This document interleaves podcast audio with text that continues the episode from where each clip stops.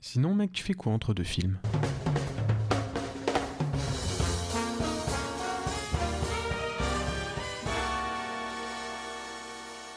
Bonjour, bonsoir à tous et bienvenue dans Entre deux films, le podcast qui vous parle de cinéma De toutes les deux semaines. Je vais le faire à chaque fois. Le Pourtant, c'est nul. Hein. Bon, c'est bon, on a enfin passé le cap. Le compte Instagram du podcast est là. C'est Entre deux en chiffres, films au pluriel. On a posté quelques petites choses quand même. Bah pour l'instant, on a surtout expliqué euh, pour les nouveaux arrivants comment fonctionnaient les différentes chroniques euh, du podcast.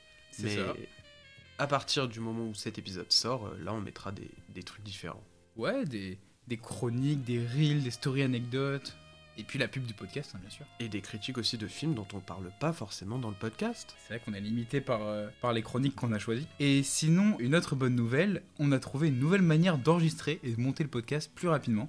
Coup, c'est cool parce que ça nous laisse plus de temps pour voir des films ou alors plus de temps à Wendell pour jouer avec sa nouvelle PS5. Alors, Wendell, Oui, t'as quand même regardé des films cette semaine? Oui.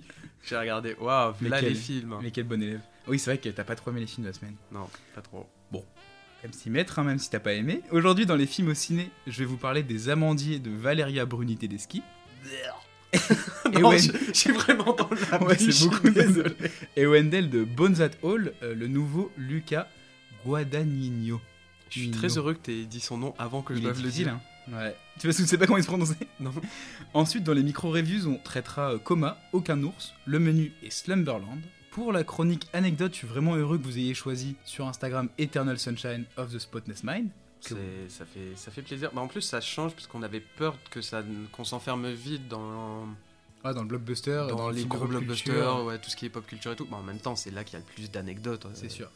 À, à avoir parce que là, du coup, le film c'est un peu maigre parce que j'ai que 5 anecdotes et une sixième un peu Et gratuite. pourtant, c'est un film qui a eu vachement de succès, quoi. Donc on a cherché. euh, Ouais, mais, mais c'est intéressant quand même euh, d'en parler. Et puis nous, ça permet de l'aborder vite fait. euh, notre Ouais, parce que c'est un film que moi j'adore. Toi aussi, je crois que tu l'aimes beaucoup. Mais c'est insane.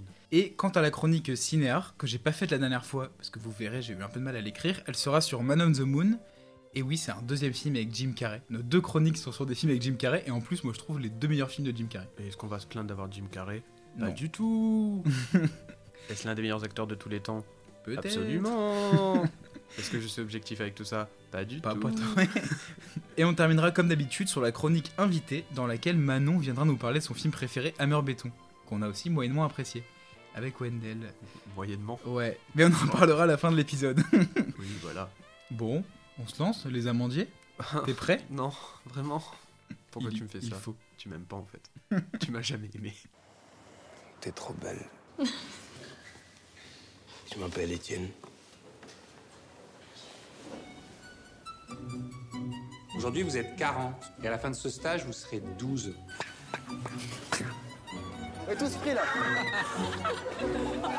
Je m'appelle Pierre Roman et je suis le directeur de l'école.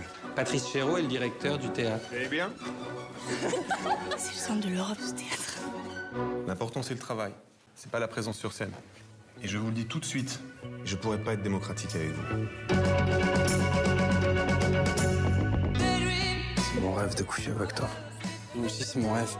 Je n'ai pas peur, je ne songe pas à avoir peur. Tu sais, je suis fou. Faut que tu le saches. Alors avant de parler de ce film, euh, ça me paraissait important de faire un petit euh, trigger warning. Juste ce matin, pendant que j'écrivais ma chronique, j'ai vu que le comédien principal du film, Sofiane Benasser, vient d'être mis en examen pour plusieurs cas de viol et de violence. Donc Ah, de l'affaire viol n'est- complètement? Ouais. Donc l'affaire n'est pas jugée, mais ça me semblait important de l'évoquer euh, avant de démarrer la chronique, et je pense que ça va rajouter l'appréciation négative de Wendell. Alors, Alors, mais c'est bien au moins il est en accord. Ressemble à ce personnage du coup. J'aime beaucoup Valeria Bruni Tedeschi en tant qu'actrice. Euh, bah, J'aime beaucoup par exemple Les Amours d'Anaïs ou son rôle dans l'été 85. Je sais pas si tu te souviens, c'était la mère. Ah Ouais. oui, oui, oui, oui, oui. Elle était bien dans ce film. Ouais. En tant que réalisatrice, en euh, actrice qu'en réalisatrice quoi. En tant que réalisatrice, je connais beaucoup moins bien son travail, mais maintenant j'ai envie de le découvrir euh, depuis que j'ai vu Les Amandiers. Parce que moi j'ai adoré le film, contrairement à Wendell. Et pour afficher un peu ma copine Marie que vous avez entendue dans l'épisode 4, elle a pleuré pendant 20 minutes après la fin du film. Vous dire euh, à quel point le film est fort. Ah mais moi aussi j'ai pleuré pendant 20 minutes après le film, Mais pas pour les mêmes raisons. Alors déjà, ce que j'ai beaucoup aimé, c'est que c'est une immersion euh, assez dingue dans le théâtre des Amandiers à Nanterre. C'est un lieu que je connaissais pas, mais en fait, euh, il est très important un peu dans la, dans la vague mai 68. Après mai 68, on a eu euh, une université avec des nouvelles méthodes et un théâtre avec des nouvelles méthodes, les deux à Nanterre. Et on remarque cet héritage très mai 68 dans les interactions entre les professeurs et les élèves. On est loin de l'apprentissage dramatique classique. Souvent, on sait plus qui sont les profs, qui sont les élèves. Bon, par exemple, quand ils se droguent ou quand ils couchent ensemble. Ça, c'est un peu la partie sombre de mai 68. Et la réalisatrice, elle ose, euh, elle ose en parler finalement. J'ai vérifié, les deux euh, personnages principaux, les deux professeurs sont morts. Donc c'est peut-être plus simple d'en parler. euh, peut-être pour ça qu'elle a pris autant de temps à faire le film. Parce qu'ils prennent cher quand même. Oui, Les deux ils professeurs du prennent film. cher, mais comme ils ont aucun développement, on s'en fiche, on n'apprend rien sur eux. Donc les élèves étaient libres, mais il y avait beaucoup de violence, le sida, la compétition. C'était pas une époque euh, si bénie finalement. Du coup, moi, je suis allé voir une pièce au théâtre des Amandiers dans la foulée, parce que tellement que j'avais aimé le film pour découvrir ce théâtre qui existe toujours. Et finalement, j'étais un peu, un peu déçu parce que les bâtiments n'ont plus rien à voir. Il y a eu des énormes travaux qui ont été faits il y a quelques années. Le film, en fait, a été filmé il y a trois ans. Et du coup, ça ressemble plus à la même chose. Mais du coup, le film, c'est un peu une espèce de capsule temporelle qui montre euh, bah, le théâtre originel, quoi, avant les travaux. Le long métrage, pour moi, c'est un concentré de l'histoire du théâtre, mais c'est aussi un très bon objet cinématographique. Valeria Bruni Tedeschi, a réussi avec ses équipes à donner un cachet dingue à sa photographie. Alors Wendell trouve que c'est un feat Instagram, mais moi je trouve que l'image est vraiment très belle, bah, bien sûr avec la pellicule forcément. Et dès les premiers instants du film, en fait, on est plongé en, plein cœur des années 80. Cette impression, je trouve qu'elle est renforcée par un début euh, immédiat stress. On commence tout de suite en plein casting d'entrée dans l'école. Donc dès le début du film, dès qu'on rencontre les personnages, ils sont déjà en train de jouer. Donc en fait, le film commence par une mise en abîme. Et ça, je trouve ça assez génial. Les acteurs jouent à des acteurs. Et finalement, ce jeu sur les acteurs qui jouent à être des acteurs, mais qui sont parfois pas des acteurs, ça nous lâche jamais dans tout le long métrage et on se demande souvent où commence la vie et où commence le jeu. Et ça, c'est renforcé, je trouve, par le fait que les acteurs jouent très bien, pour la plupart. Sauf pour moi, je trouve Sofiane Benasser, mais j'en parlerai plus tard. Alors, on parle beaucoup de, jeux et de théâtre, mais je pense qu'il faut aussi s'arrêter euh, bah, sur les acteurs et les actrices des Amandiers. Ce que j'aime beaucoup, c'est qu'en fait, le film, il met en avant toute une brochette de jeunes talents absolument superbes. Et la plupart pas très connus, finalement. Je pense que Valeria Bruni Tedeschi, qui a profité de son année au Théâtre des Amandiers pour démarrer sa carrière, elle a vraiment envie que le film soit un tremplin pour les jeunes qu'elle a choisis. Moi, je suis fasciné depuis Babysitter par euh, Nadia Tereskiewicz, l'actrice principale du film, qui, à mon, avis, deviendra une des grandes actrices de sa génération. Mais j'ai aussi été bouleversé par euh, Clara Breto, euh, donc c'est la, la, la rousse dans le film. Sais plus Celle qui joue Adèle. C'est que t'aimes bien. Mhm. Qui contamine, je trouve, de son insouciance un film qui finalement est assez sombre. Et puis c'est aussi un grand rôle pour euh, Louis Garrel, qui pour une fois ne joue pas le jeune premier, mais un grand metteur en scène, blasé et dépressif. Il est passé de l'autre côté, il est passé du côté des vieux. Le seul acteur, ouais, du coup, avec lequel j'ai eu du mal, moi, c'est Sofiane Benasser, euh, qui surjoue un peu trop. Mais d'ailleurs, c'est très drôle quand on se moque de lui en disant que c'était un. ce qui fait Marlon Brando. En fait, il fait un mélange de Marlon Brando et de Patrick Devers. Ah oui, non, parce que le... pour vous dire un peu, c'est l'un des rares points communs qu'on qu'on a, Louis et moi. Sur le film. oui, sur le film. Le personnage, euh, vraiment, euh, c'est vraiment du Oh là là, je fais que me droguer, euh, la vie c'est dur, regardez, j'ai des problèmes, oh, je suis un monstre, oh, faut pas m'approcher, je suis l'incarnation du mal. Ouais, il a- il est un peu, il est un peu too much. Après, il a un personnage qui est déjà vachement là-dedans. et, puis, donc, et puis surtout, tu parlais de. De Christian Bale d'Amsterdam, là, qui faisait le gars quand il déambule comme ça. C'est pour ça que pareil. moi aussi, Sofiane Benasser, ça m'a, il m'a, il m'a un peu sorti du film à certains moments. Mais je trouve tous les autres acteurs et actrices tellement. euh, Sous-développé Bah, du coup, vas-y, vas-y, balance ton venin, balance ton fiel. Non. C'est le moment. Pour rester sur- sur les acteurs, parce que là c'était des acteurs surtout que tu parlais, je les trouve pour la plupart bons, mais inexistants. Parce que je, moi mon problème, et on reviendra sur plusieurs raisons plus tard, c'est que le film je le trouve très nombriliste, vraiment, et du coup les autres. parce qu'il faut dire, l'actrice principale, en fait, euh, c'est plus ou moins euh, Valeria Bruni Tedeschi. C'est une autofiction. en Oui, fait. Elle raconte oui, vraiment son année aux amandiers, quoi. euh, oui, tout est vu de son point de euh, vue, Voilà le petit côté un peu dénévrosé comme ça. Du théâtre des amandiers. Enfin bref, les acteurs, je les ai trouvés bons parce qu'il y a des moments où justement on leur demande de faire vraiment du cinéma, ce qui est un peu la base d'un film. Ouais. Et, et là, ça matche bien. Il y a des scènes d'émotion qui fonctionnent, euh, des, scènes où les acteurs même pleurent, ce qu'ils font en soi toutes les 10 minutes dans le film. Hein, franchement, c'est vraiment... eh, bon, et si à la fin de mon film vous n'avez pas pleuré, euh, je peux plus rien faire pour vous. Bah, je veux plus rien faire pour toi, Wendell. Mais non, parce que justement, euh, l'une des scènes euh, à la fin dans la voiture avec le morceau de balavoine, et ben là, ça m'a pris. Ça m'a pris au trip, ça a fonctionné. Et pourtant, euh, j'ai oublié le nom de l'acteur. Sofiane Benasser. Voilà. Même à ce moment-là, dans son regard et tout, il y avait vraiment un truc. Et l'autre acteur qui jouait le personnage de Franck, il me semble, lui aussi, ça, ça fonctionnait bien. Donc les acteurs sont bons. Louis Garrel est incroyable. Aussi, l'autre acteur hein, qui joue l'autre prof, j'ai pas son nom en tête, mais je l'ai trouvé très intéressant aussi. Ouais. Mais justement, je trouve sous-développé, mais c'est intéressant parce qu'il y a, y tout le on monde voit dans ce théâtre, en fait, on voit dans ce théâtre, il y a beaucoup de relations de pouvoir finalement. Et vu que c'est un peu un théâtre révolutionnaire en mode il y a plus de règles, et bah vu qu'il y a plus de règles, bah finalement c'est un peu la, la- la loi de la jungle quoi, la loi du plus fort. Et Garel, il est, on voit qu'il écrase tout le monde dans ce théâtre. Bah oui, mais du coup, je trouve ça vraiment dommage parce que, par exemple, Garel qui, qui joue euh, Patrice Chéreau, donc un grand nom euh, du théâtre, un Et très du cinéma. grand du cinéma, un très grand dramaturge. Margot, par exemple. Et du coup, bah, j'ai trouvé ça dommage parce qu'on voit, on voit juste euh, comme ça de temps en temps, mais en soi, elle va rien m'apprendre sur le personnage. Elle va, je, je- à la fin du film, mis à part le fait que bah, Patrick Chéreau c'était un connard qui se droguait, comme beaucoup de gens de ce milieu, je, je suppose, et comme beaucoup de gens dans beaucoup d'autres milieux, bah, au final, j'ai rien appris. J'ai rien appris sur euh, ce qu'il a pu faire, sur euh, sa carrière, sur, euh, sur le bonhomme et tout derrière. Pareil un peu pour la pièce qui, la De pièce de Tchekhov. Voilà, tout ce que je sais au final bah, c'est qu'il y a un des personnages de la pièce qui porte le nom de la pièce. Enfin, tu vois, même sur le théâtre et tout, ça m'apprend rien. Ouais, Il y a- rien qui est développé. Moi, là où je suis pas d'accord avec toi, c'est que déjà, je pense qu'un film ne peut pas forcément nous apprendre quelque chose. Moi, là, j'ai plutôt. Et du coup, du si, si elle me parle juste de sa vie, oui, Ah, bah, bah c'est- très nombriliste. Non, moi je trouve qu'il y, a- qu'il y a une immersion dans le théâtre, mais à l'intérieur. Et elle, finalement, à l'époque, en fait, pourquoi on n'apprend pas plus sur Tchekhov ou sur Chéreau? Parce qu'elle s'en fout. Elle est juste là pour euh, apprendre à jouer. Et, Pour me raconter sa Et vie ça de, de jeune Et- aristocrate. Et moi, j'aime beaucoup le fait que tu dis sous-développé, mais en fait, il y a beaucoup de personnages et tous, ouais, tous. euh, mais parce que, parce que c'est ça la jeunesse et la vie, que les, les gens ils passent et ils disparaissent de ta vie et tu connais qu'une partie de leur existence et il y a plein de choses qui t'arrivent et, et c'est comme ça. C'est pas, enfin moi je pense, faut pas que ce soit un défaut en fait. Euh, J'aurais pas envie d'avoir un exposé sur chaque personnage, tu vois. Mais au moins sur les personnages qui ont vraiment été importants, qui ont été des éléments clés un peu dans sa vie à cette période-là. Je veux dire, euh, Chéreau, peu importe ce que tu me dis, bah, il a quand même été très important pour elle, que ce soit en bien ou en mal, il a eu un très gros impact, c'est ça. Et du coup, tu me dis rien sur lui, tu me montres rien. Ouais, ouais. Alors qu'en plus, alors qu'en plus, euh, ok, l'acteur qui est là, c'est ton ex, mais c'est un putain d'acteur quand même. Et même si, même si lui aussi, ça peut être un, un connard qui prend de la drogue ou quoi, euh, bah, ça reste un très bon acteur. Donc vas-y, développe son personnage.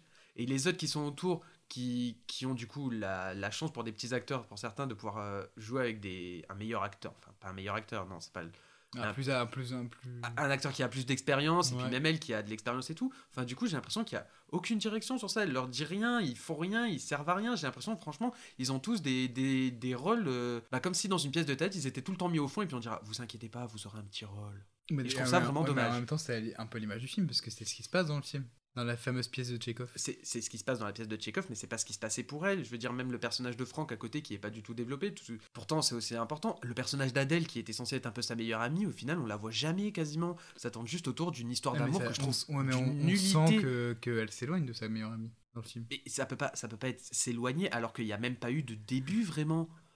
On vous a juste vu courir dans un parc et montrer son cul. Bon, ok. Et c'est tout. C'est ça qui est censé être de, de faire de vous des meilleurs potes. Non, non. Tu, tu développes rien.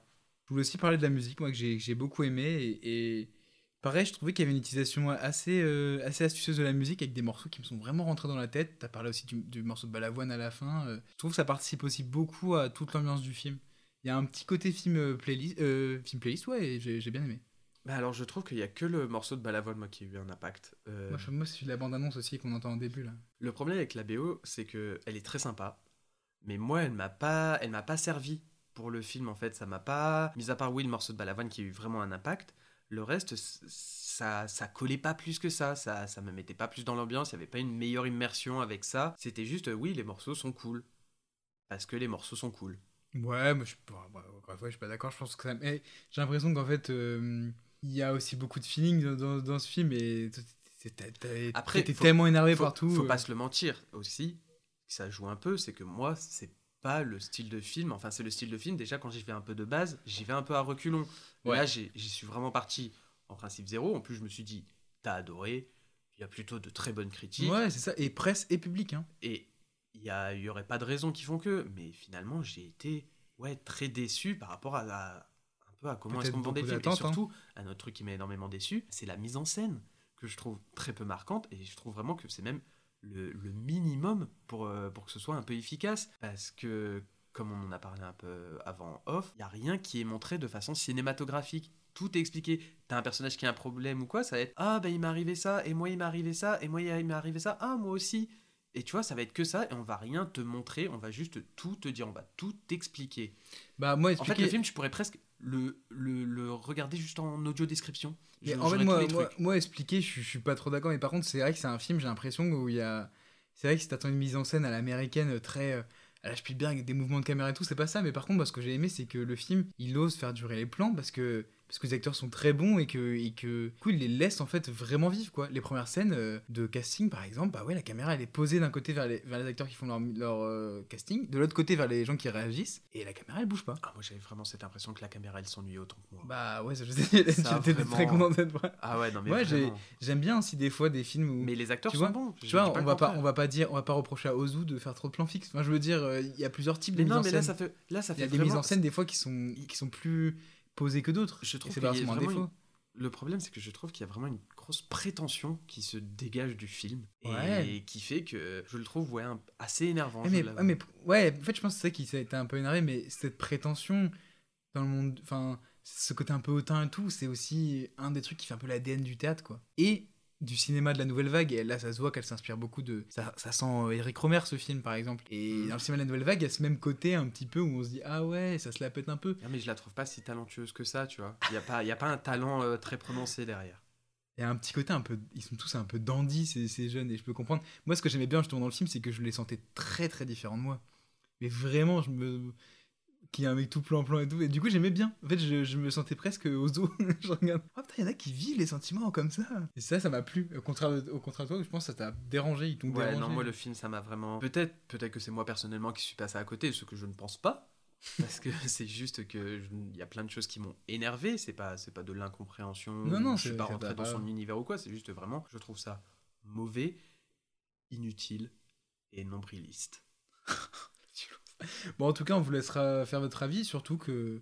Ouais, franchement, est-ce que tu conseilles quand même aux gens d'aller les voir pour. euh, Non, même pas? Je conseille aux gens d'aller voir plutôt le film qui va suivre. Non, c'est pas que je vous le déconseille. Dans tous les cas, allez le voir pour le peu que le film vous intéresse, pour vous faire votre propre avis.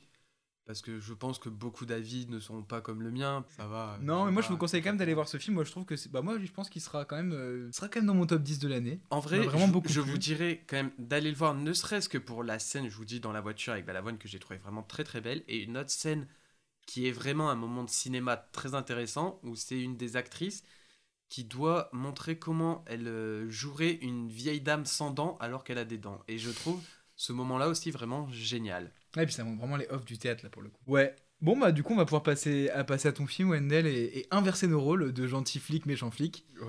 Non, je rigole parce que c'est pas à ce point-là. Ouais. Parce que Euh, là, c'est un vrai bon film. Et du coup on va parler de Bones and Hall. Ah, c'est Bones and Hall parce que moi je disais at Hall mais ça voulait rien dire. J'ai dit ça pendant trois semaines. Ah non, c'est. Bones and Hall. Oui.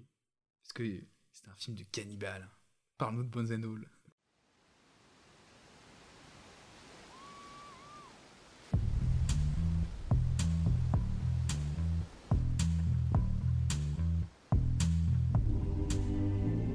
There's a lover in the story, but the story's still the same. There's a lullaby for suffering and a paradox to blame. I didn't know I had permission to murder and to maim.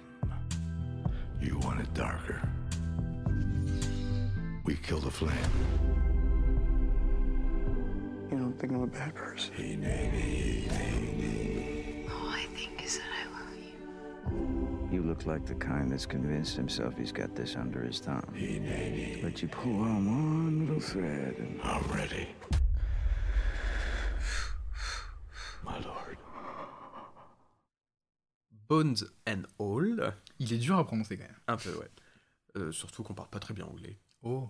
Faut, faut pas se mentir. Donc, c'est la romance cannibale signée Lucas. Ah bah vas-y mec, moi je l'ai dit J'ai une fois. j'ai oublié. Lucas Ga- Guadagnino. Gad- oh, Guadagnino Je crois que l'italien c'est pire que l'anglais.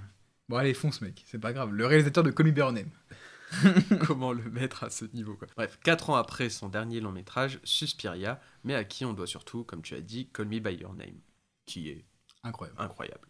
Et pourtant, Call Me By Your Name aussi, j'y allais à reculons. Ah, et sûr. finalement, excellente surprise. Ouais, comme quoi. contrairement aux amandiers. Alors ici, on suit Maren qui part à la recherche de sa mère et rencontre Lee, un adolescent à la dérive qui va l'embarquer dans un road trip enflammé sur les routes de l'Amérique profonde. Leur amour naissant sera-t-il suffisamment fort pour résister à leurs démons, leur passé et le regard d'une société qui les considère comme des monstres? Alors dès les premières minutes du film, euh, celui-ci réussit à me happer dans son univers. Vraiment, on a un bon mélange entre les codes du coming of age movie alors pour ceux qui connaissent pas, en gros, c'est un type de film axé sur la transition d'un enfant ou d'un ado vers l'adulte. C'est ce qu'on appelle le, le roman d'éducation euh, dans le roman. Bah voilà, en gros, c'est généralement un protagoniste qui fait face à un nouveau défi dans lequel il commence à perdre son innocence d'enfant. Et par exemple, on peut citer Les 400 coups de Truffaut, Stand By Me de Rob Reiner ou Breakfast Club de John Hughes. Trois films que je vous conseille. Vraiment, les trois sont géniaux, si vous les avez pas vus, dans des styles totalement différents. Bref.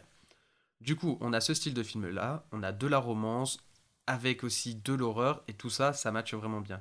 On a un récit très fonctionnel qui va lui aussi mélanger le surnaturel, l'horreur, le road trip initiatique, la découverte de la sexualité, les personnes qui ne se sentent pas à leur place dans la société. Bref, le film aborde pas mal de genres et de sujets et il le fait bien. C'est carré, maîtrisé et j'ai pas été perdu et il a réussi à me tenir de bout en bout. Personnellement, de A à Z, Ouais, j'ai ouais, été ça, happé par le film. Moi, j'ai trouvé un petit peu long, mais euh, j'étais quand même happé tout le film. Enfin, je voulais savoir quand ça se termine. euh. Juste euh, un moment, moi par rapport à la longueur, c'était le dernier acte parce que le film est découpé plus ou moins en actes selon les, Ouais. les villes où ils sont.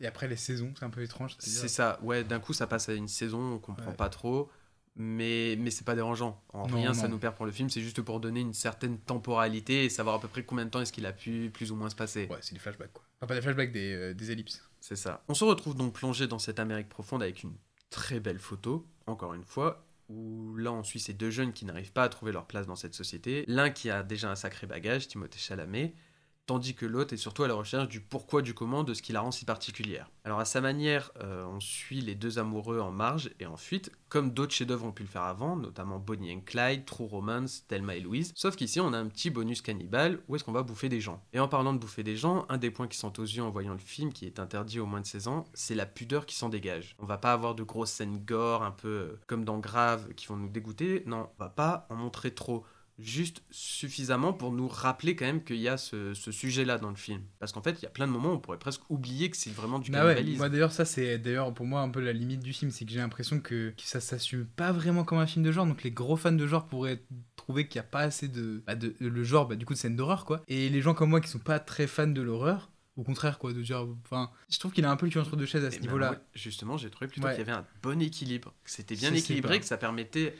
C'est un bah, peu trop aseptisé finalement. Mais, après, le film, dans tous les cas, de base, c'est un film, c'est une romance. Oui, puis il a Je voulu. dire- Il a, toi qui déteste le mot elevated horror, là pour le coup, il a vraiment voulu esthétiser l'horreur. Oui, Avec Totalement. des Mais- ralentis, mais pourtant, on a quand même des scènes- on a quand même des scènes assez crues. Tu veux dire dire, ça parce que je te tenais le bras quand j'avais peur c'était très beau. C'est bizarre que t'aies cette euh, Je façon. sais de- pas, j'avais peur. T'as peur, du coup, tu prends le bras de la personne à côté Bah, comme, ça. je vérifie qu'il y a un être humain à côté de moi qui Moi, à pas me chaque fois, manger. je pensais que tu voulais voir si mon biceps avait grossi entre deux ou pas. Non. Ouais, bah, c'est Bah. pas, c'est pas trop sympa, ça. Bah, entre les deux moments, je l'ai tenu. euh, Oui, c'est vrai.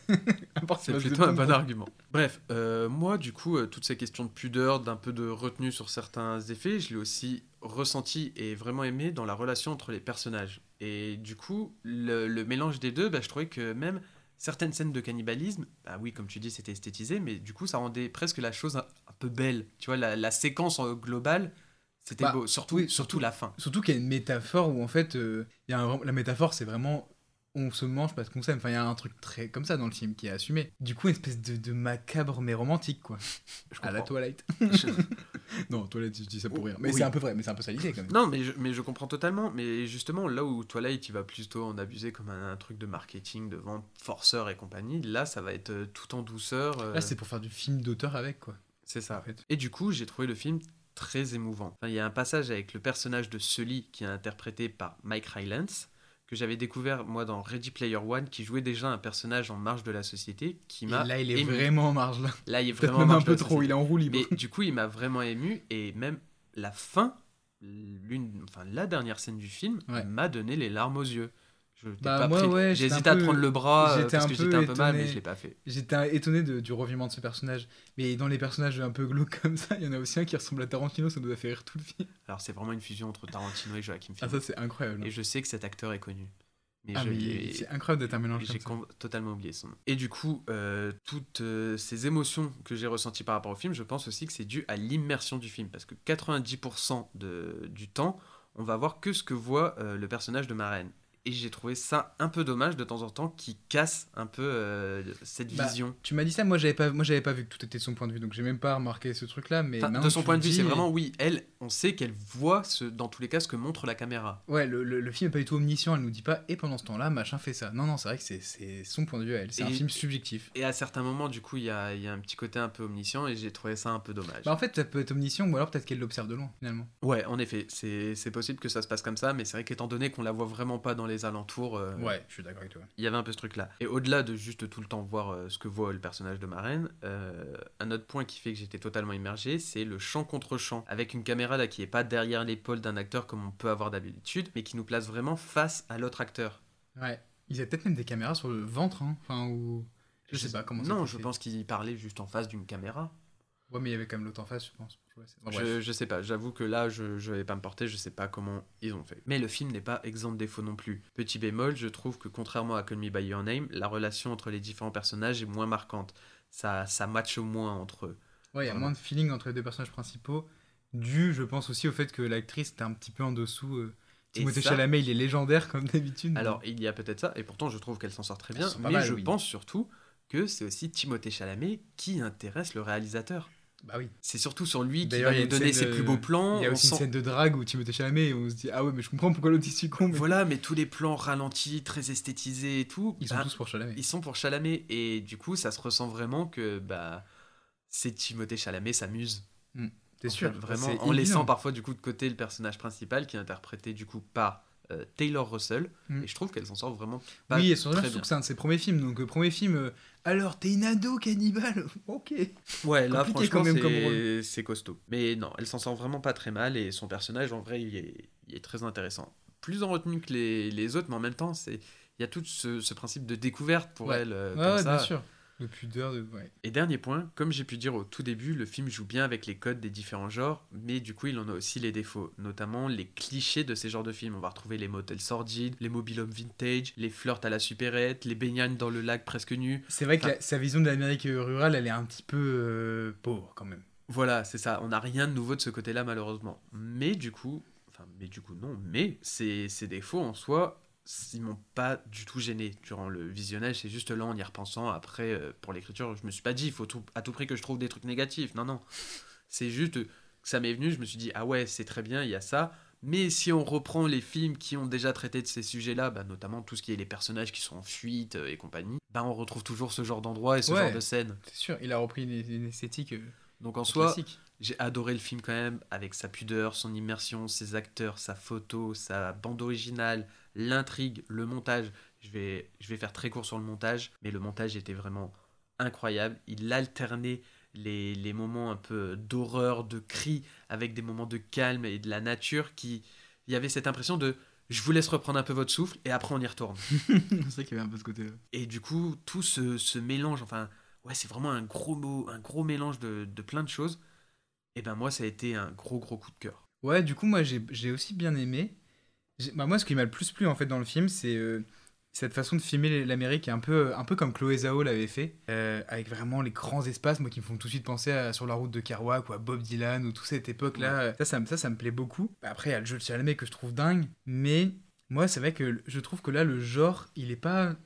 Il est pas à 100% assumé et surtout du coup il me met un peu une barrière parce qu'il y a des scènes que je trouvais très touchantes par le jeu des acteurs et, et la caméra et en même temps je me disais Ouais, mais là, ce qu'ils sont en train de raconter. Bah, par exemple, dans Call Me By Your Name, quand il y a des. Enfin, moi, je, je me reconnais parce qu'on a tous eu des amours tristes, des choses comme ça. Là, dans ce film-là, vu que bah, c'est des histoires de manger des gens, moi, ça m'arrive moins souvent de manger des gens quand même. Et du coup, dommage, mais ça me mettait une petite barrière quand même, le Il y a genre. un petit euh, resto qui vient d'ouvrir là d'ailleurs. qui propose- Et, et c'est vrai que j'ai pas non plus été choqué comme j'avais été quand, quand j'avais vu Grave, quoi. Ou Grave, où, où j'avais pas dormi tout seul la nuit d'après, quoi, tellement que j'ai été traumatisé. Donc moi, je suis un peu en dents de scie. Je pense que c'est un bon film, mais peut-être ouais, peut-être trop esthétisé, peut-être pas assez assumé, peut-être... euh, Moi, ça sera pas un des grands films marquants de l'année non plus, quoi. Mais par contre, c'est un bon film et je vous conseille d'aller le voir et vous allez passer un bon moment. mais- Moi, je pense qu'il sera quand même peut-être dans mon top 10. hein. On verra ça d'ici, bah, du coup, un mois et demi maintenant. Ouais, c'est ça. Et du coup, on va pouvoir passer aux micro-reviews. Oui, du bon et du moins bon.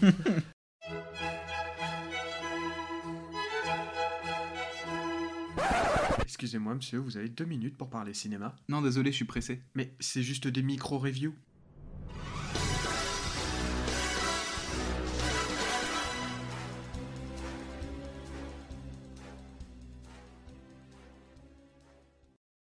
Qu'est-ce qu'on cherche au cinéma? Alors personnellement, plus le temps passe, plus je vois de films, et plus j'ai envie d'être bousculé par ce que je vois. C'est pour ça que dernièrement, bah, j'ai préféré voir euh, EO ou Pacifiction à des films plus conventionnels comme euh, Black Panther par exemple la dernière fois. Et Coma, le dernier film de Bertrand Bonello qui est connu pour euh, son Saint-Laurent avec le défunt Gaspard Ulliel, il déboussole, ça c'est sûr. Le film m'avait intrigué par euh, son mélange d'animation, de stop motion, euh, de prise de vue réelle, principalement par Skype. C'est un film en fait qui a été tourné pendant le confinement et du coup bah, ça utilise le fait d'être d'avoir une contrainte pour jouer sur les formes. T'as vu la bande-annonce toi du film ou pas? Absolument pas. Absolument pas, oui, il est passé un J'ai- peu J'ai inaperçu. absolument rien vu du film. Et cette partie plastique, euh, d'ailleurs, je trouve qu'elle est assez réussie et c'est elle qui donne de l'intérêt au long métrage. Franchement, s'il n'y avait pas eu cette partie-là, euh, j'en aurais même pas parlé. J'ai notamment beaucoup aimé les dialogues chez le psychanalyste avec des Barbies ou des très belles images de nature ici de documentaire. C'est vraiment un mélange de, tout ça, quoi. Jusque-là, on pourrait croire que bah, du coup le film m'a plu.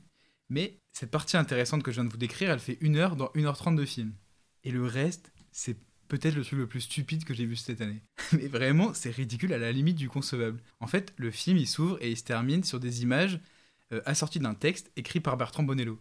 Les images de, de la première partie, c'est vraiment des images de caméra euh, qui filment flou comme tu détestes là. Et, Filmer ou prendre des photos floues, ce n'est pas de l'art, c'est juste raté. et dans ce texte, en fait, il s'adresse à sa fille.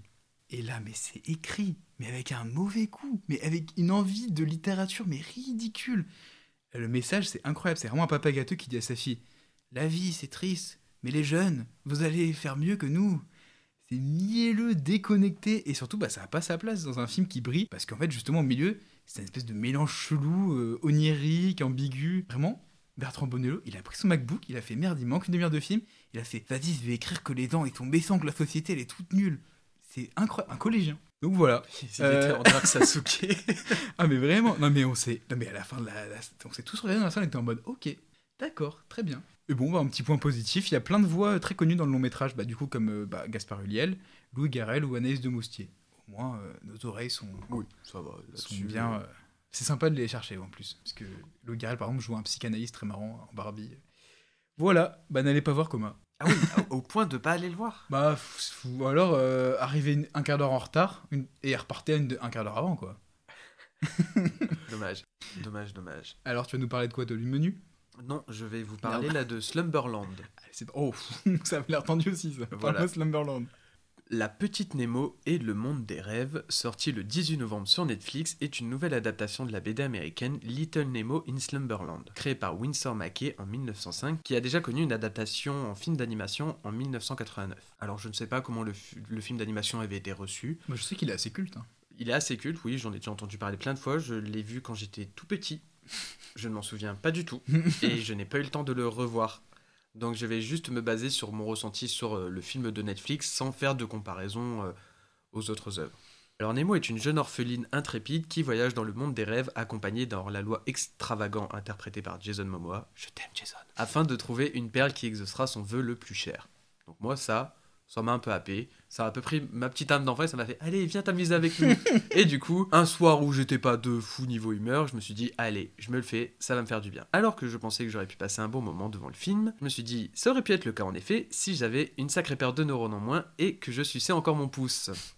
Car oui, j'ai du mal à imaginer un adulte passer un vrai bon moment devant le film qui est prévisible, assez bête, surjoué avec Jason Momoa qui prend un rôle totalement à contre-pied de ce qu'il a l'habitude de faire, ce qui est pas plus mal en soi, c'est bien d'essayer d'autres choses. Mais là, il essaie de nous faire un Jim Carrey Eco Plus.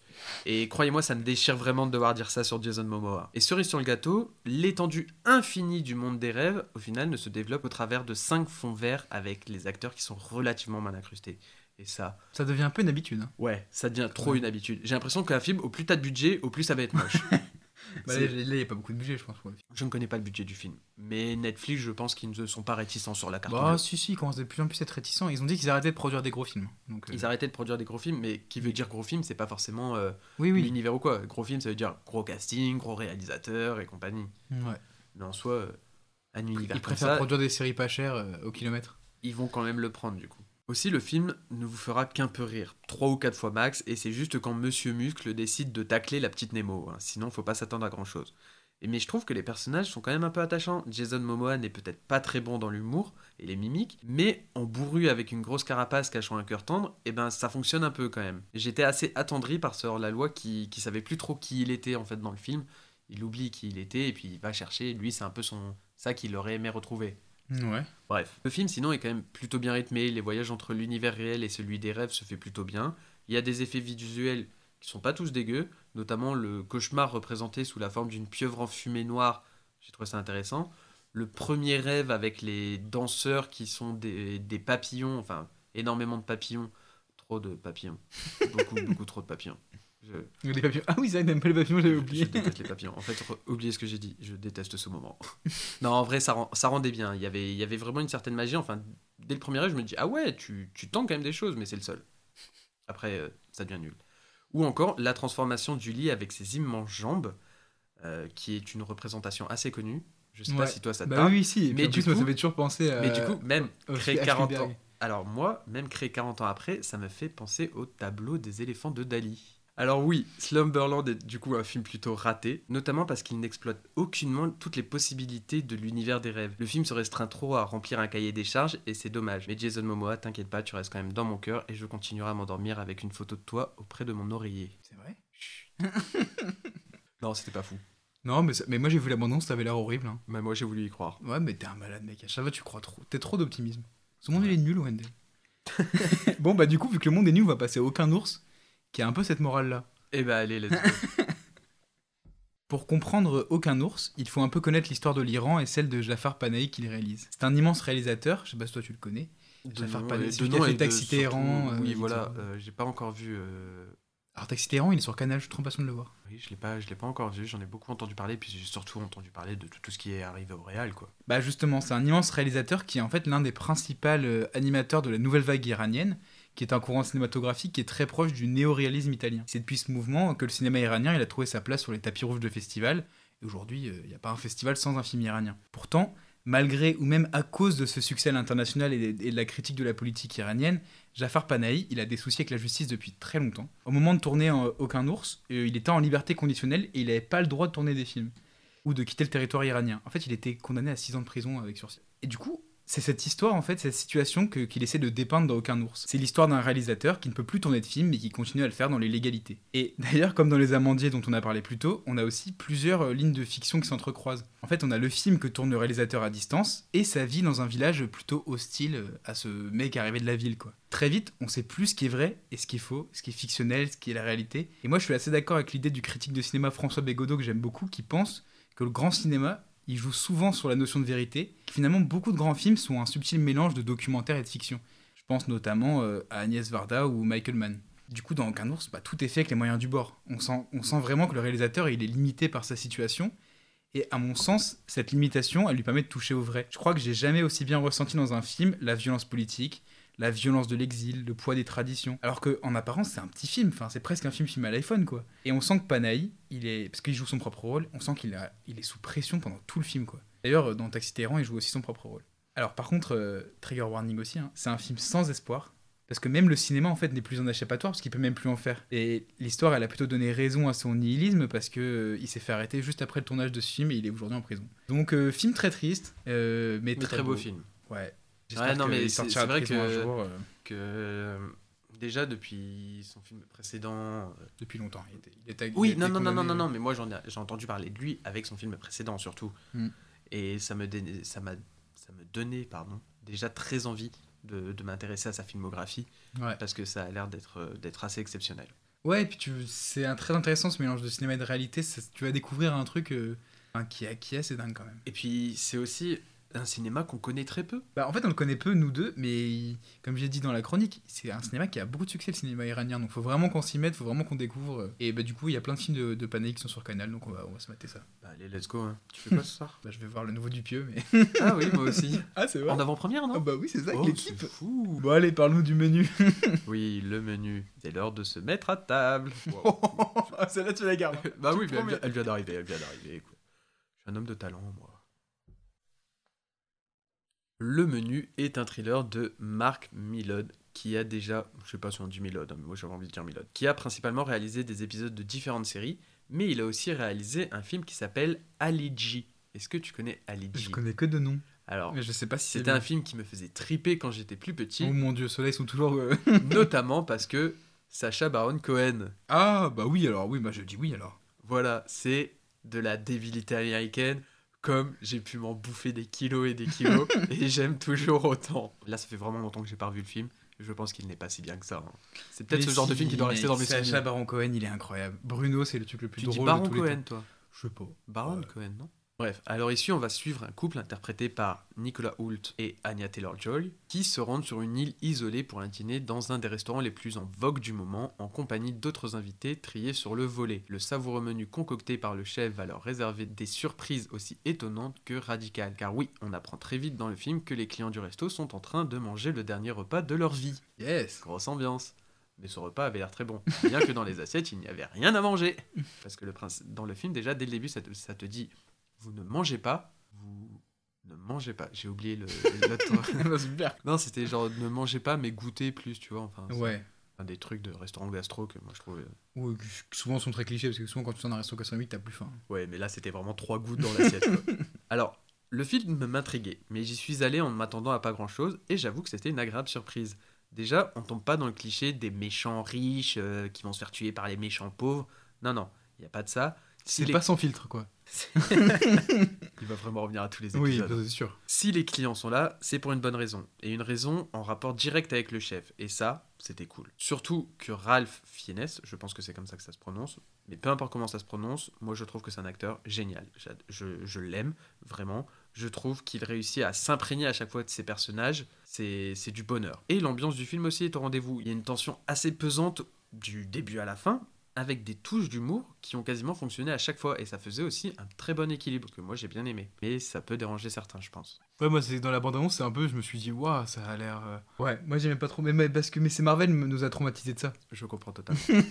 Alors le film est loin d'être parfait, car je trouve qu'il manque de plans sur le monde de la cuisine, qui veut être quand même tout l'u- l'univers du film. Ça- même si c'est du thriller, ça se joue autour de la cuisine. Et, moi, pourtant, dans la bande-annonce, on en voyait beaucoup, mais tu m'as dit qu'on voyait pas de cuisine euh, à proprement parler. Eh On ben non, parce qu'on a de très beaux plans des plats une fois préparés, donc c'était digne vraiment des meilleurs épisodes de Top Chef. Autant il faut attendre vraiment la fin du film pour voir enfin un plat être préparé en une minute seulement. D'accord. Donc ça, vraiment, j'ai trouvé ça dommage parce que je pense que euh, le réal, il aurait su filmer. Je veux dire, Ouais, quand je vois la façon dont il de filmait les plats, je pense ouais. que, et en voyant comment est-ce qu'il a filmé ce- cette dernière préparation, bah je me dis, je pense que tu aurais vraiment réussi à faire du bon taf. Et je te demandais pas forcément des trucs insane, mais tu- si tu me faisais juste des beaux plans de cuisson, de de, Bah, c'est ce de que découpe et ce que compagnie. t'avais adoré dans Délicieux.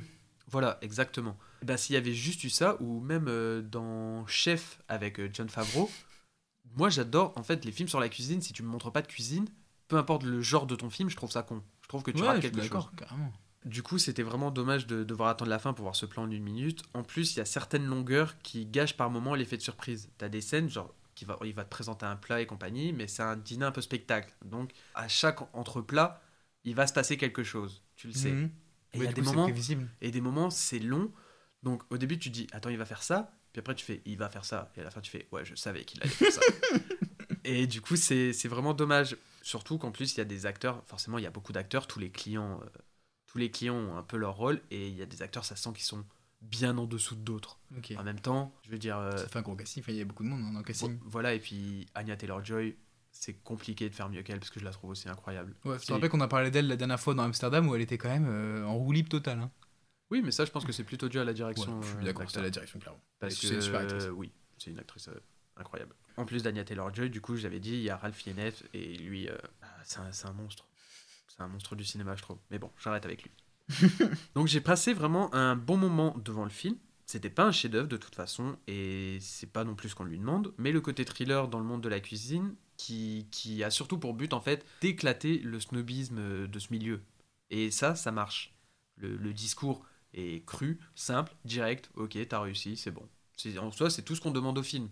Ouais. Je demandais pas une, énorme claque, je m'attendais pas à ce que ça me retourne le genre et compagnie. Donc c'est un huis clos. Vraiment sympa quand même. Et dans tous les cas, euh, maintenant j'ai vu le film il y a quelques jours et je sais qu'il y a déjà beaucoup de choses que j'ai oubliées. Parce que, bah, du coup, comme je t'ai dit, il n'est pas non plus très marquant car si on sort du milieu de la cuisine et qu'on retire les perfs des acteurs, bah, on a un thriller qui dénonce un milieu assez classique.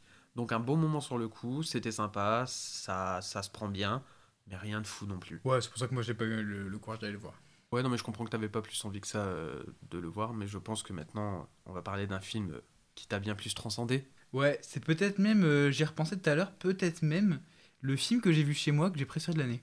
Ah ouais? Ouais. Je comprends. Et du coup, bah, c'est Man on the Moon, ouais, de, de Milos Forman. Et y a qui au casting?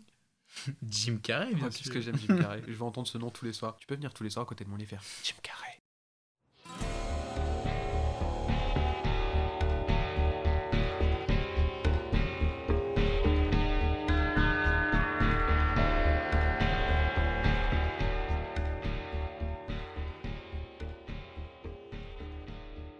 Je vais pas le cacher, j'ai eu beaucoup de mal à écrire cette chronique. Peut-être parce que le film dont je vais vous parler m'a vraiment touché et que j'ai eu un peu du mal à mettre des mots sur ce que j'ai ressenti. C'est d'ailleurs pour ça que j'en ai pas, parlé dans le dernier épisode parce que je l'avais pas écrite.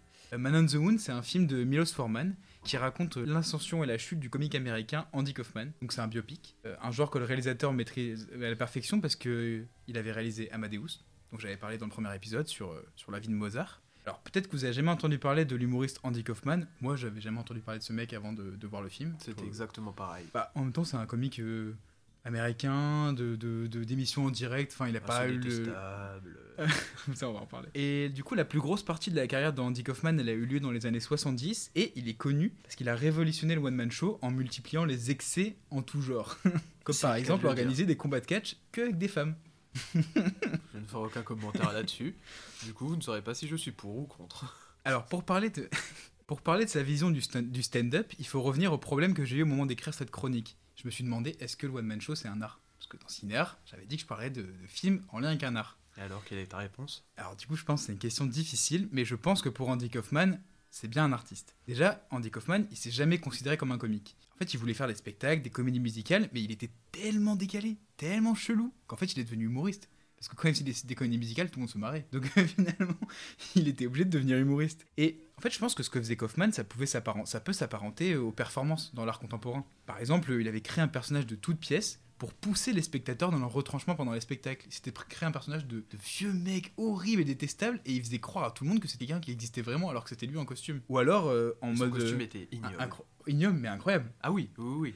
Et en autre performance, par exemple, il avait lu en entier un livre devant une salle de spectacle qui s'est vidé au fur et à mesure, et à la fin, il restait 4 personnes, quoi. Alors qu'il s'était plus de 1000 à la base. Tu serais resté, tu penses? Je sais pas, mais, mais incroyable de faire ça. Les gens s'attendent à un spectacle de- d'humour, et il fait ça, quoi. Et du coup, bah, là, on a beaucoup parlé du personnage réel à l'origine du film, mais bon, on parle pas du, du coup de pourquoi Man on the Moon, c'est un chef-d'œuvre. En fait, je pense que ça vient quand même en grande partie bah, de Jim Carrey.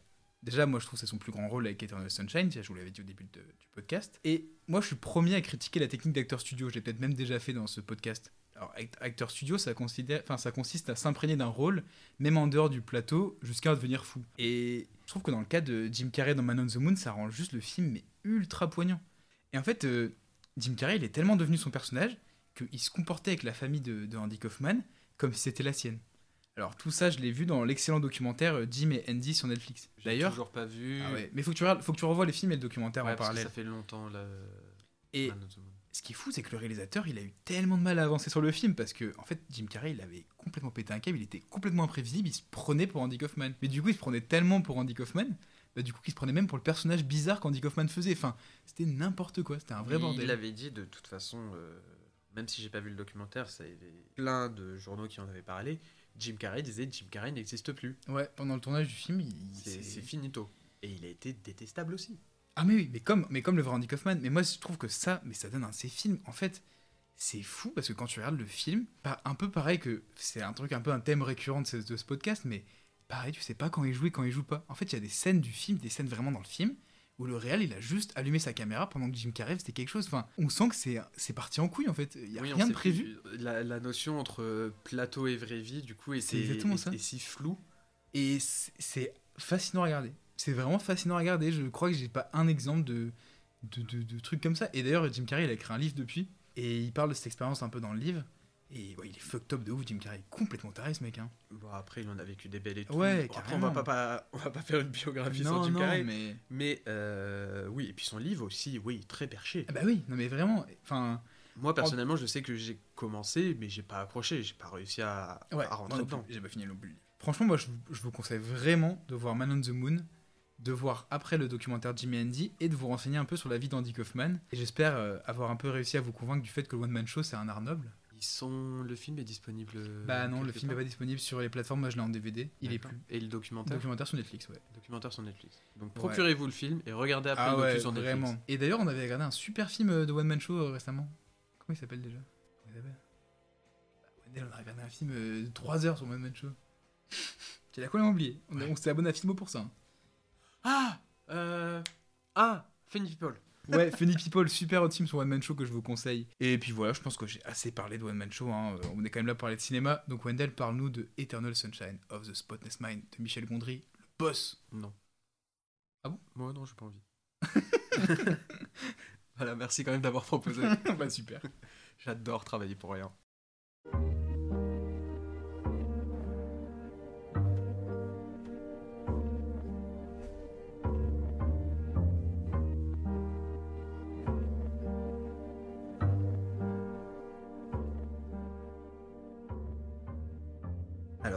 Eternal Sunshine of the Spotless Mind, chef-d'œuvre de Gondry, t'es d'accord? Ah bah oui, carrément, c'est mon film préféré de Gondry et ça a longtemps été mon film préféré de tous les temps. disponible sur Amazon, donc en plus vous n'avez pas d'excuses pour pas le voir. Sorti en 2004, qui mélange drame, SF et romance, mais d'une main de maître avec un casting, mais oh là là, vraiment le casting, on a Kate Winslet, Jim Carrey, Kirsten Dust, Elijah Wood, Mark Ruffalo, du plaisir, des larmes, peu de rire, mais un chouïa quand même, de l'amour, de l'amour, de la psychologie et encore de l'amour. Voilà ce qu'est Eternal Sunshine. T'es d'accord? Oui, je suis totalement d'accord. Meilleur rôle de, de Kate Winslet de, très très loin. Eh bien, sachez du coup que ce film contient aussi son petit lot d'anecdotes, mais vraiment petit lot, hein, car j'en ai malheureusement pas beaucoup trouvé. Donc j'espère quand même que euh, cela suffira à vous sustenter. Bien sûr. Déjà, le titre Eternal Sunshine of the Post. C'est très très dur. On la garde. Spotless Mind. Le titre Eternal Sunshine of the Spotless Mind est emprunté au poème Eloïsa to Abelard, rédigé par Alexander Pope au XVIIIe siècle. Je ne sais pas qui c'est. Et du coup, Charlie Kaufman, euh, qui est scénariste du film. Oui, c'est pas le même qu'Andy Kaufman, hein, ça n'a rien à voir. non, ça n'a rien à voir. Mais du coup, Charlie Kaufman, qui est co-scénariste du film, avait déjà utilisé ce poème dans le long métrage Dans la peau de John Malkovich, Oh que j'ai et que je dois à tout prix voir, euh, qui avait été réalisé par Spike Jones en 99. Et du coup, tout ce petit côté poétique, je trouve qu'il se marie à merveille. Ah, c'est un film super poétique. D'ailleurs, elle est libraire, la personnage principale. Avant que Jim Carrey ne décroche le rôle de Joel Barish, à ton avis, qui était pressenti pour devenir la vedette du film? DiCaprio. Nicolas Cage. Mon À Dieu. chaque fois, ça devait mais être oui, lui. mais je sais, je à chaque sais. fois, ça devait être lui, Mon Dieu. le premier acteur. J'ai l'impression que tous les films, euh, du coup, bah, des années Mais il aurait pu avoir une 90, sacrée carrière. hein. non, mais, euh, tous les films des années 90, le premier rôle à chaque fois, c'était pressenti pour Nicolas Cage. Ah non, mais là, par contre, je suis tellement heureux que ce soit pas lui. Oui, Putain. je suis assez d'accord. Et du coup, pour parler de rôle dans le film, il y a un changement qui est assez drôle. Parce qu'en effet, dans Eternal Sunshine, euh, Kate Winslet, qui rentre dans la peau du personnage humoristique de Jim Carrey, et lui, c'est l'inverse. Il, rôle- il- il prend la peau d'un des personnages qui est plus attribué à Kate Winslet, un personnage qui est plutôt dramatique. Et du coup, même euh, elle, elle a dit à Gondry Je vais être Jim Carrey. À la place de Jim Carrey, tu ne peux pas avoir deux Jim Carrey dans ton cadre. Et Jim Carrey, du coup, lui, endosse un rôle bien plus dramatique. C'est vrai que elle, elle a un peu un rôle euh, foufou, alors que lui, il a un rôle très terre à terre. Voilà. Même s'il reste le Jim Carrey, il y a des moments où il est hyper triste et il fait quand même des des grosses grimaces. Oui, mais je, comme je ça. pense que là, au-delà, au-delà de ces personnages, c'est vraiment lui aussi maintenant, il a chopé ce truc-là. Ah oui. comment est-ce qu'il s'investit, c'est sûr et certain que c'est. Oui, ça ressort. mimiques. tout ça. Ah voilà, du coup j'ai trouvé ça vraiment très drôle Ouais, ce changement. carrément. Enfin très drôle, c'est peut-être un J'y terme avais un jamais fort, pensé, mais, mais ouais. mais non, c'est vraiment intéressant. Et dans une version du scénario, on aurait vu aussi une Clémentine, du coup, qui est interprétée par euh, Kate Winslet, euh, plus âgée, dont on apprend qu'elle a effacé Joël de sa mémoire une quinzaine de fois. Hmm. Et cela, ça aurait dû être la fin du film. Donc on était sur un truc bien moins optimiste quand même que ce qu'on a. euh, Oh, c'est hyper pessimiste. C'est quand même plus optimiste que ça. hein. Ouais. Ah non, vraiment. Mais ça, ça aurait pas été une très bonne idée, je suis content qu'il ait retiré. Et d'ailleurs, il y a une toute autre idée dans une, une autre version du film, qui a été tournée d'ailleurs. C'est le personnage de Joël devait être surtout un mec qui a du mal à choisir entre Naomi et Clémentine. Naomi qui était interprétée par Hélène Pompeo, Ce- j'avoue que de nom comme ça, ça me dit rien, qui a finalement été entièrement retirée au montage pour se concentrer sur la relation entre Joël et Oh, Clémentine. la pauvre, elle se fait retirer du film en entier. Et au-delà de ça, Gondry et Jim Carrey en sont presque venus aux mains pendant le tournage parce que Jim Carrey lui en voulait énormément, notamment d'avoir casté Hélène Pompeo dans le rôle de Naomi parce qu'elle ressemblait comme deux gouttes d'eau à Renée Zellweger, il me semble que ça se prononce comme ça, euh, avec qui Jim Carrey venait de rompre. ah ouais, du coup c'était c'était ça l'ambiance euh, sur le plateau.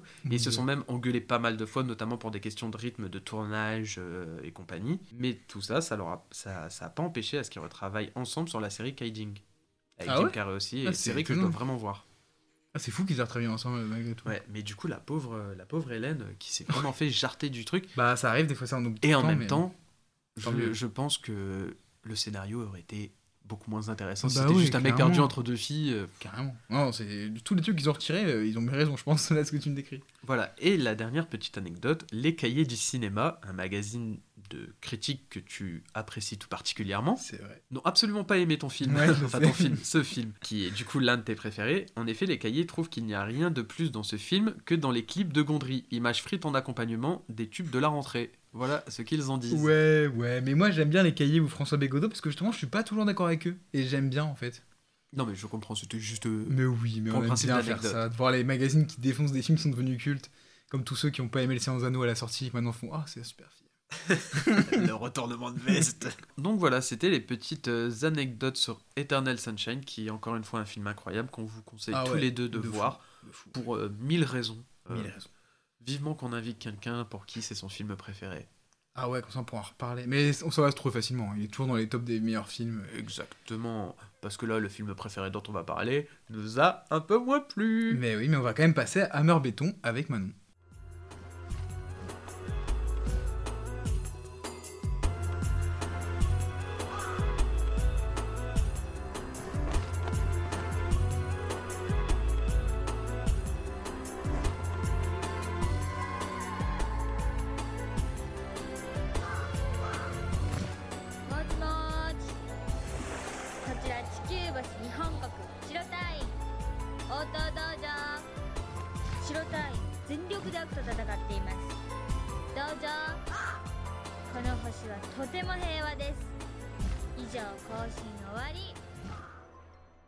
Bonsoir Manon, Salut. ça va? Oui.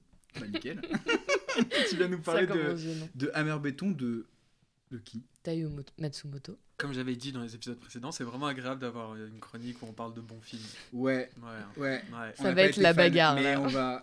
la bagarre Euh, bah, Du coup, tu peux peut-être te présenter euh, un petit peu avant de parler de ce film. Ouais, parce que carrément. t'es dans le milieu du cinéma, tu pèses. Ouais, tout Dans le à game fait, ouais, ouais, tout à fait. Bah, du coup, je suis archiviste audiovisuel, donc euh, je m'occupe de vieilles bobines de films, poussiéreuses globalement. Et là, en ce moment, bah, je bosse pour les descendants de Jacques Tati. Voilà, Oh, la classe. de ouf. Donc, je vais vous parler de Hammer Béton, un film d'animation japonais, sorti en 2006 et adapté d'un manga du même nom. Hammer Béton. Oui, exactement, bravo. Écrit par. Taiyo, Je- Mat-. Matsumoto. Ouais, bravo. Je. Euh, Amer béton. Exactement. Donc, Je c'est. suis sous Windows. 95.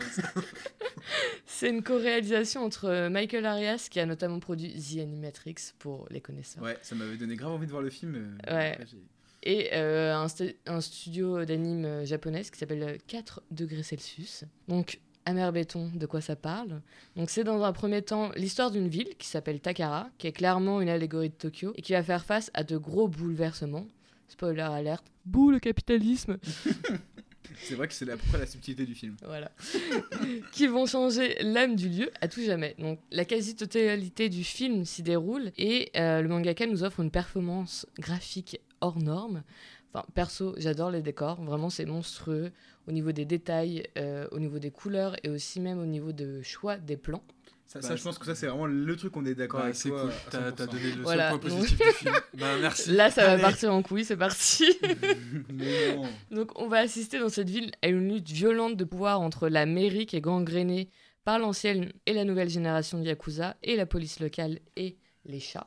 Donc qui sont les chats? Ce sont euh, deux enfants orphelins du nom de Shiro et Kuro ou blanc et noir en fonction des versions. Ces deux enfants incarnent l'âme de la ville où ils sèment un peu la terreur. Ils sont vraiment un peu comme euh, le yin et le yang. Donc ils sont aussi différents qu'ils se complètent. Et il y en a un qui est euh, juste, euh, pur, très enfantin, tandis que l'autre, c'est un peu le grand frère bresson euh, et violent. Le Dark Sasuke. Exactement. Plus Le le Dark dark, Sasuke avec son petit frère sous, sous LSD. Ouais. le dark Itachi, qui euh, est prêt à euh, saboter le peu de lumière qui lui reste, en gros, pour euh, protéger son petit ref. Donc les deux sont liés par un amour pur, unique et véritable, contrairement à ce que vous avez pensé tous les deux. Et c'est cet amour qui leur permet de garder un équilibre et de ne pas basculer du côté obscur de la force. Évidemment, leur relation va être mise à rude épreuve, et sans trop vous spoiler, on va voir apparaître Itachi, le côté sombre de Noir. Perso, J'adore ce film. Genre oui, vraiment. c'est censé être ton film préféré, normalement. Bah, un peu comme. Perso, euh, j'ai détesté ce film et j'avais envie d'en parler. Un peu comme l'intervenant précédent du nom de Toto. J'ai pas de liste de films préférés, je suis pas aussi euh, rigide que vous, donc euh, c'est Mais plus c'est bon, on, fait juste, euh, on a aussi des tops de nos meilleurs tops. Donc, J'ai un top de toute ma famille, par exemple. horrible. c'est vrai. Moi j'ai un top de mes amis et vous êtes assez bas dans le top. C'est faux. Alors, c'est faux, t'as pas de top de tes amis. j'ai pas d'amis donc. Donc j'adore ce film, genre vraiment du plus profond de mon cœur. C'est à chaque fois une grosse claque dans ma tronche euh, quand je le regarde. Je trouve que les dialogues sont super bien écrits, genre à plusieurs Les reprises. Oh ta gueule, putain. à plusieurs reprises, Blanc sort des phrases vraiment qui piétinent mon cœur Bah systématiquement. oui, et puis c'est des phrases que tu devais nous citer, je crois. Non, je vais pas les citer parce que vous allez vous foutre de ma gueule encore une fois. Voilà. je suis une meuf. vraiment, euh, celle que t'as euh, comme idée, parce que Wendell, je me sens qu'il avait dit à ce moment-là du film euh, qu'il l'a trouvé jolie. Ok, super. tu l'as fait m'en- je m'en bats les couilles vraiment, vraiment. Si, je peux les faire après, bien sûr. Euh, du coup, je trouve que Blanc, à travers sa naïveté, il est très clairvoyant, très juste. Et moi, ça me touche beaucoup. Mais euh, comme je pense que vous avez pu l'entendre, les deux autres connards autour de la table ne sont pas d'accord avec moi. Il est très sous l'emprise de la drogue. Ouais, Ouais, ça, ça c'est un enfant Oui, est- bah oui, Ouais, bah, c'est ça qui est inquiétant. Il est défoncé. Il est tout le temps défoncé à faire des bad trips. hein. Oui, bah oui, oui, ça, ça. D'ailleurs, il y a des visions vraiment un peu sous LSD qui sont d'ailleurs bah, qui sont quand même très joliment animées, mais en fait, elles sont animées au crayon de couleur. Je comprends pas Ah, comment les, c'est les possible. visions du pommier, moi je les ai trouvées dégueulasses. Je me disais pourquoi le reste du film c'est beau, enfin je trouve ça beau, mais pourquoi là tu nous mets des visions dégueulasses euh, ouais, au crayon de couleur? Parce que c'est un enfant et qu'il adore dessiner. Donc c'est. Après Son oui, après, imagination. après je me suis rendu Oui, c'est logique dans après le je me suis mais- dit je me suis dit oui, c'est parce qu'en fait ça vient de son imagination à lui et comme on le voit tout le temps dessiner au crayon et compagnie, ça allait. Mais n'empêche que je trouve pas ça beau comme les moments en 3D dans le film qui sont aussi dégueulasses. Ah ouais, le 3D, c'est une catastrophe. hein. Non, mais je suis d'accord, moi je suis pas fan de 3D déjà de base. Bah, dans l'animation japonaise, ça fait que ça fait beaucoup Et là, euh, c'est un peu cheap, mais il faut rappeler que le film est sorti en 2006. c'est vrai. Mais d'ailleurs, c'est étonnant qu'il utilise le 3D. Mais en fait, il a énormément utilisé de 3D dans ses autres films aussi d'animation. Et Bah, Animatrix, par exemple, il y a des courts-métrages qui sont en 3D. Non, mais là, pour le coup, euh, c'est pas le même. C'est le, le réel américain Animatrix. Oui, oui, bien sûr. Pas le japonais. Non, Mais pour le mangaka, il a fait d'autres films d'animation où il utilise notamment de la 3D. Et euh, perso, je suis moins fan parce que je suis pas fan de 3D dans les films d'animation. Mais euh, au niveau graphique, euh, Amer Béton, c'est une tuerie. Enfin, Non mais ça c'est sûr au niveau graphique, tu m'as même dit que en école d'architecture on étudie la ville. Ouais. Et moi je pense que cette ville elle a dû inspirer beaucoup de villes steampunk, euh, bah, notamment la ville dans Naruto. Dans...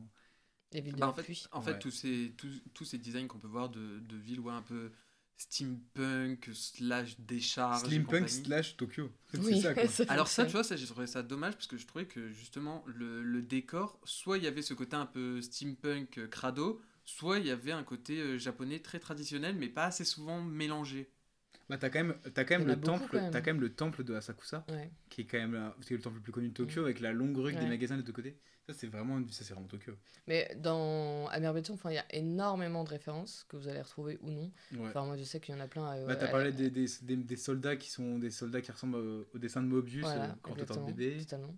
Les ressemblances avec Naruto, même si Naruto Ouais. est sorti Bah après. non, mais c'est ça. Et moi, je pense qu'en fait, le problème de ce film, euh, c'est qu'il a. c'est- Toi, tu m'as dit que le manga était sorti les années- en 95, je crois. Ouais, en fait, le manga, il été publié de 93 à 94. Ouais. Naruto, typiquement, a commencé à sortir en 97. 99. Et après, l'animé est sorti en. de Amer Béton est sorti 2006. en 2006. Non, mais par contre, je, je- je suis persuadé que, que cette œuvre, elle a inspiré beaucoup de, Ah de oui, choses oui. qu'on aime. Mais du coup, c'est toujours dur des fois de revenir euh, à l'origine. Des fois, là, nous, ça l'a pas du tout fait, mais parce que, en fait, beaucoup de choses, on a trouvé ça cliché. Mais est-ce que c'était cliché quand le manga est sorti en 93 Je- Sûrement pas. Sûrement beaucoup moins. C'est peut-être aussi ça le problème. Ouais. Quoi. Nous, on a eu un peu l'impression de, bah, de, de retomber dans, dans le manga un peu d'ado, mais mélangé à un peu adulte, mais ça reste en mode euh, méchant très méchant, euh, des enfants naïfs qui se bagarrent. et ça, ça, moi, ça m'a. ça C'est pour ça que je passe à côté, quoi. Ah, moi, enfin, on en a parlé juste avant, je suis genre vraiment pas d'accord par rapport à ça. Mais en fait, je suis assez étonnée que vous soyez passé à côté, parce que c'est un film ultra poétique, ultra onirique, et il y a des aspects un peu chelous où euh, les persos, t'as l'impression qu'ils volent, etc. Parce que c'est aussi vu à travers l'imagination de Blanc, l'enfant, qui est naïf, et il le maté- matérialise réellement dans l'animation. Ah, tu penses que. Ah, mais moi, j'ai pas eu tout ressenti comme ça.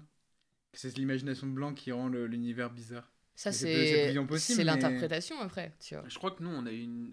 Malheureusement, en effet, comme on n'était pas, comme on passait pas un agréable moment devant le film, qu'on trouvait ça, bah oui, cliché, long, lent, avec un ton qui n'est pas maîtrisé. On sait jamais vraiment quelle émotion on est censé avoir à ce moment-là. Et Ça du passe coup, du polar ça- au truc de bagarre, mais Et- sans transition. Et, Et puis, et puis tu vois, tout ce truc, en fait, ça, ça nous énervait de juste voir aussi, euh, se dire, c'est juste un, un- des gars, on sait même pas vraiment pourquoi, sans, enfin, pour X ou Y raison, juste, euh, ils veulent tuer des gosses.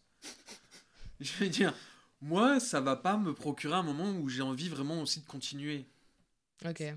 Et du coup, il y avait tout. En fait, le film, bah ouais, j'avais un sentiment aussi un peu de malaise.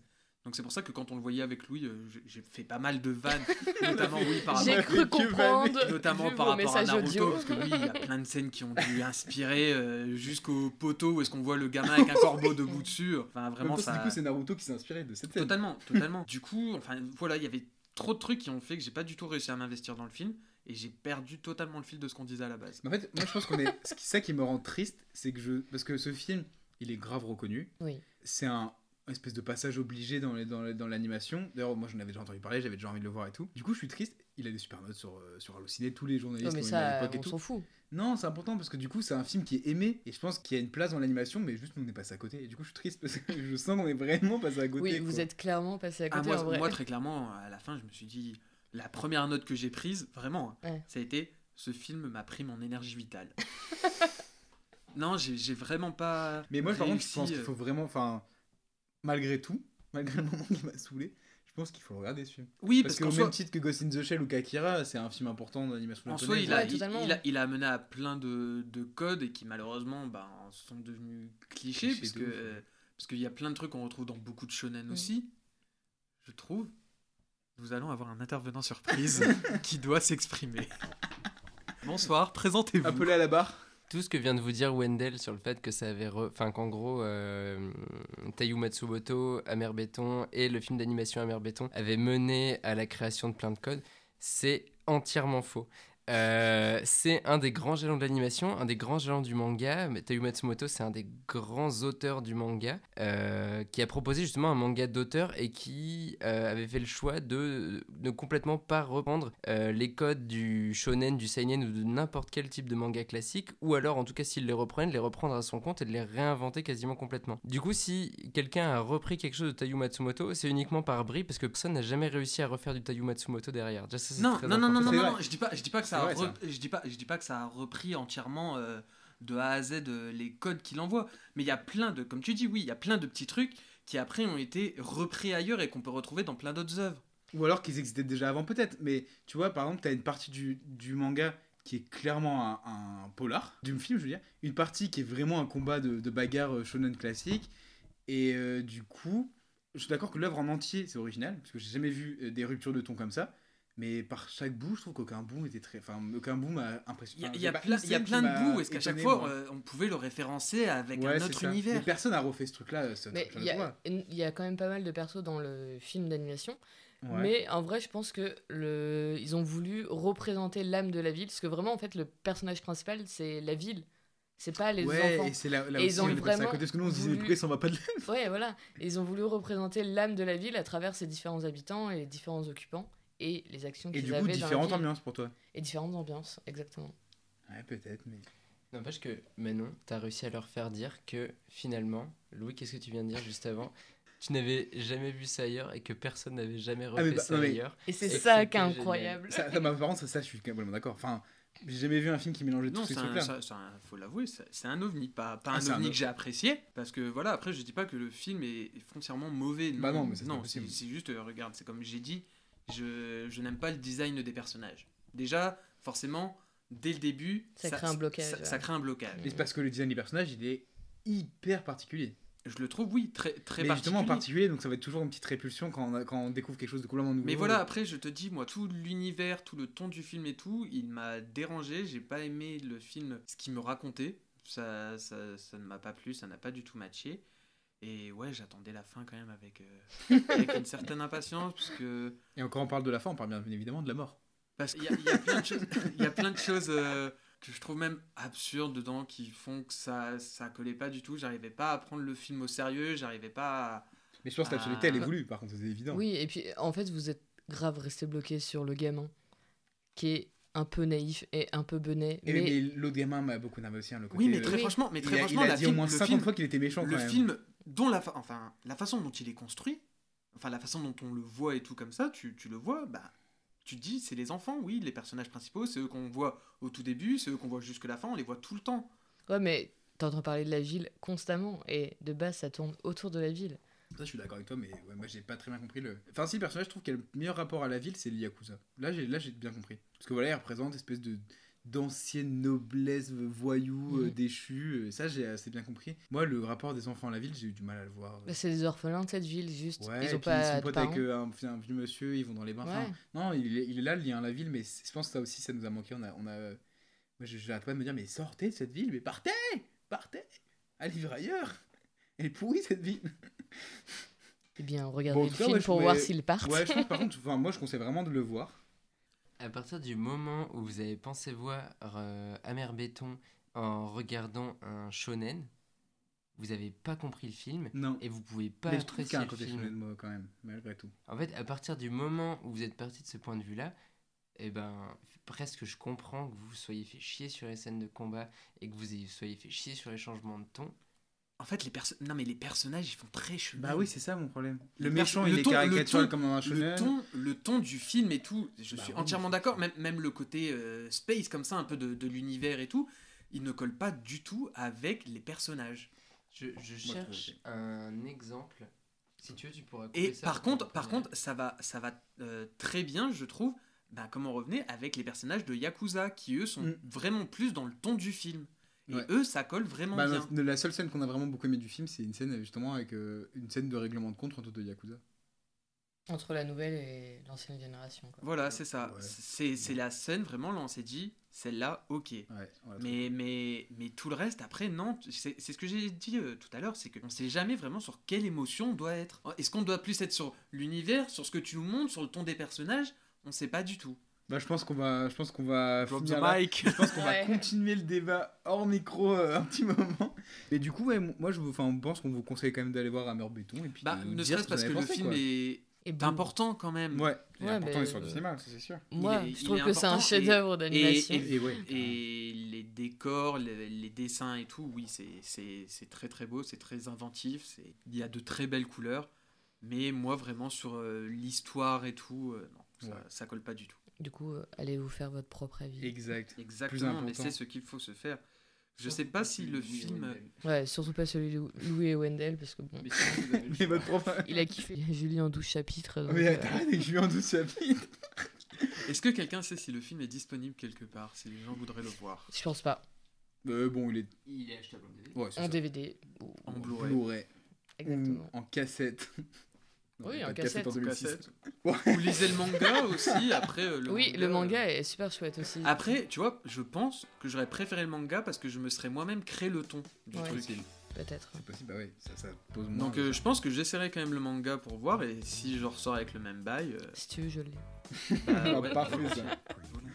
Bon, bah, bonne soirée. Bonne soirée, bonne journée. De toute façon, il est ah, 22h36. J'adore dire l'heure dans les épisodes. je dis toujours l'heure dans les épisodes, c'est un réel plaisir. On Bon, allez, l'heure et notre poids. Wendell commence à baver, il faut aller se coucher. j'ai pas mangé, je crève la dalle.